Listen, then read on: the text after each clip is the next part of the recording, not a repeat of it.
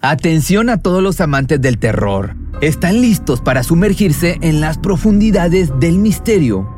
Pues les presento Archivos Perdidos, el podcast que explora las historias más escalofriantes de México. Archivos Perdidos no es solo otro podcast de horror, es una experiencia única que te lleva de la mano a través de historias como si estuvieras ahí mismo, viviendo los eventos junto con los protagonistas. La producción del podcast es impecable, con una narración cautivadora, efectos de sonido envolventes y una música que te sumerge en cada narración. Y si has vivido algo inexplicable, envía tu historia al correo archivosperdidos.genuinamedia.com y únete en este viaje a lo desconocido. Y no olvides también seguirlos en Spotify y Apple Podcast para no perderte ningún episodio. En resumen, si eres un amante de los misterios y las historias intrigantes, Archivos Perdidos es una adición, un complemento obligatorio a tu lista de reproducción.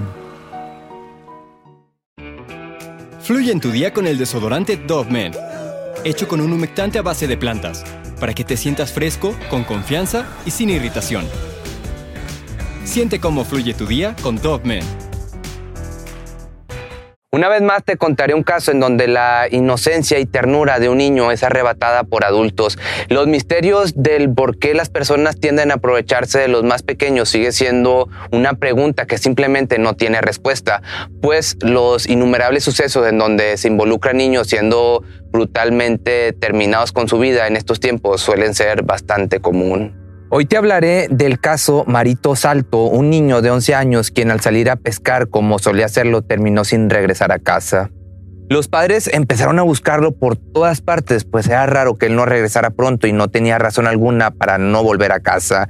Entre la desesperación y el miedo, llamaron a la policía para más refuerzos, pero cuando por fin tuvieron respuesta del pequeño, ya era demasiado tarde, pues fue encontrado ya sin respirar y le habían arrebatado la vida para completar un ritual.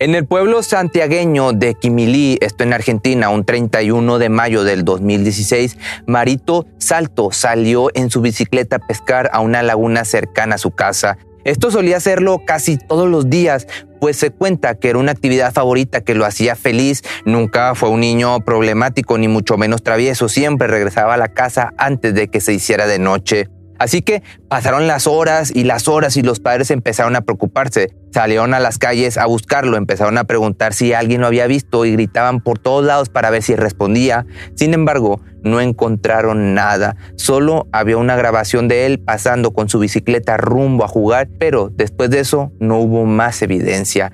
Vecinos y familiares salieron a auxiliar a los padres, pues entre más personas ayudaban, más rápido iban a encontrarlo. Así que después de varias horas, solo se encontró la bici en la que iba. La siguiente descripción, lo que sigue después de esto, está algo fuerte, así que si eres susceptible, cámbiale o agárrate fuerte de la silla. Si estás parado, pues siéntate.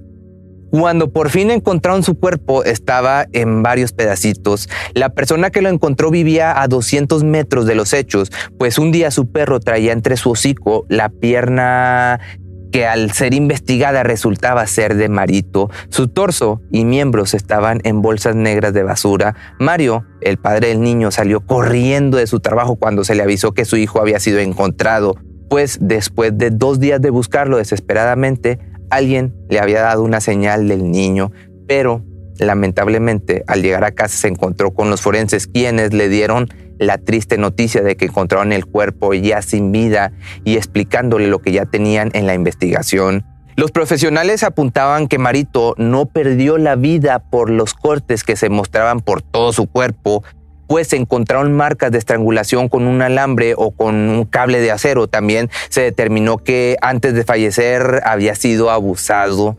Los cortes eran perfectos, la pierna, la cabeza fueron desprendidas totalmente y su fallecimiento fue a causa de una hemorragia fatal producida por la sección de vasos arteriales y venosos. Para estos momentos todo el pueblo era sospechoso de lo que había pasado. Se le entrevistó a la mayoría, pero ninguno dio razón o dijo algo que pudiera acercar a los peritos a los reales hechos. Solo sabían que el niño había sido brutalmente terminado. Era todo muy sospechoso, pues el pueblo no era tan grande. Todos se conocían, que aunque sea una persona tenía que haber dicho algo, pero lamentablemente no pasó así. Así que rápidamente se tomaron muestras genéticas de más de 3.000 personas, pues lo único que podían hacer era analizar las uñas del pequeño, ya que se sabe que él en sus últimos momentos luchó por su vida rasguñando con las manos y pateando. El ADN de los culpables fue impregnado en las uñas y de ahí pudieron sacar entonces los resultados más fáciles. También se dice que una cámara captó una moto con dos personas cargando dos bultos que se dice que eran los restos del niño, pero esto no se podía comprobar, pues las imágenes eran muy borrosas y no se veía claramente quiénes eran ni se podía leer las placas del vehículo. La familia estaba, pues imagínate, llena de impotencia a la vez de tristeza, pues no se estaba haciendo justicia por su pequeño. El padre marchaba por las calles con más personas para que el caso de su hijo no quedara sin resolver. La cara de Marito se mostraba en todos lados para que las autoridades ya encontraran al culpable. Los investigadores empezaron a acercarse a los principales sospechosos ya para este momento, Después de los 3.000 que se hicieron la prueba, se empezaron a descartar para disminuir los sospechosos hasta llegar a Miguel Ángel Jiménez, apodado El Terrible, a quien se le considera el autor intelectual de este suceso.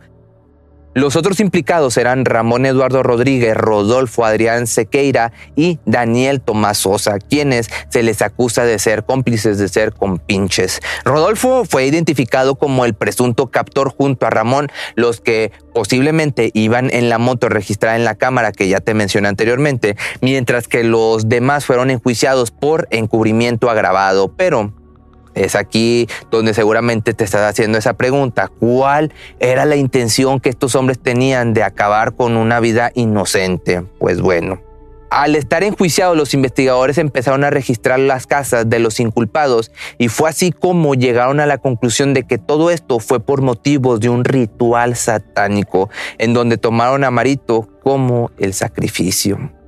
Toda esta teoría empezó desde que comenzaron a registrar la casa de Jiménez. Uno de los perros a quienes se les había dado a olfatear prendas de Marito registró toda la casa hasta llegar a la habitación principal, en donde se abalanzó sobre la mesa, en donde había documentos y entre todos ellos estaba una especie de carta escrita a mano. Esta estaba arrugada, tenía dibujos y un diagrama algo tétrico muy extraño. En este estaba dibujado una especie de árbol sin hojas y el número 666 escrito sobre este árbol. Como te digo, este número seguramente ya sabes, pero para los que no están muy familiarizados con esta temática, el 666 es el número conocido porque en el libro de revelaciones de la Biblia es el que se le relaciona con la bestia de siete cabezas y diez cuernos. Es por lo que se le empezó a relacionar con cosas de esta índole. En el árbol estaba dibujado también un niño atado y colgado de una rama. Se habla directamente de Marito y su sacrificio, también la referencia en donde se habla de su virginidad y cómo Jiménez la tomó al aprovecharse de él, pues la parte donde decía que tenía su virilidad se refería a que ellos mismos le quitaron su virginidad y ya estaban listos para terminar con este procedimiento, con este ritual también había recortes de las páginas en donde se hablaba de Marito y más leyendas en donde se podía leer de los deseos que pedían los hombres a cambio del sacrificio. Atrás de la casa de Jiménez, por otra parte, se encontraba un altar y así fue como sostuvieron la teoría de que todo fue un sacrificio en ofrecimiento a la Santa Muerte. La muerte es una figura a quienes la mayoría del noreste argentino adoraba. Este era o es un culto pues que la iglesia lo considera pagano, en donde se le invoca al igual que otros santos para que intercedan ante Dios, pero como en todo lo bueno también existe lo malo, hay quienes la usan para maldad.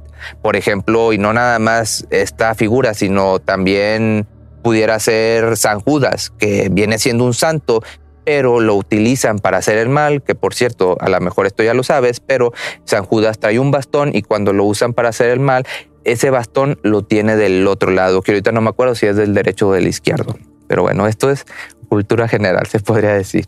Pero bueno, regresando, el padre Marito habló y dijo que creía imposible que se hiciera justicia, pues Jiménez siempre ha estado en la política y tenía un cargo importante en donde se le daba más privilegio. Mario, el padre del fallecido, sigue para estos momentos luchando para que se le haga justicia a su pequeño, pues su mayor deseo es que los acusados sean condenados a cadena perpetua con las fuerzas que le quedan, sigue como todo un buen padre luchador, peleando para la justicia de su hijo y de otros niños para que no pasen por lo que Marito tuvo que pasar.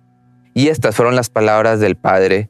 Le gustaba pescar, jugar al fútbol, le quitaron la libertad, la niñez, toda su inocencia nadie me lo va a devolver, pero no quiero que haya otro caso como él. Hoy en día se sigue buscando justicia, pues a pesar de que los culpables estén en prisión preventiva, el caso sigue abierto y los homicidas siguen libres lamentablemente. Si te gustó este video o te gustó esta playera, recuerda que la puedes encontrar en pepemisterio.com y pues puede ser una forma de que apoyes al canal, que sigas creciendo. Y si tienes alguna sugerencia de algún video, me lo puedes mandar a mis redes o a mi correo, que es correo arroba pepemisterio.com.mx y nos vemos en el siguiente video, o sea, mañana. Fluye en tu día con el desodorante Dove Men, hecho con un humectante a base de plantas, para que te sientas fresco, con confianza y sin irritación.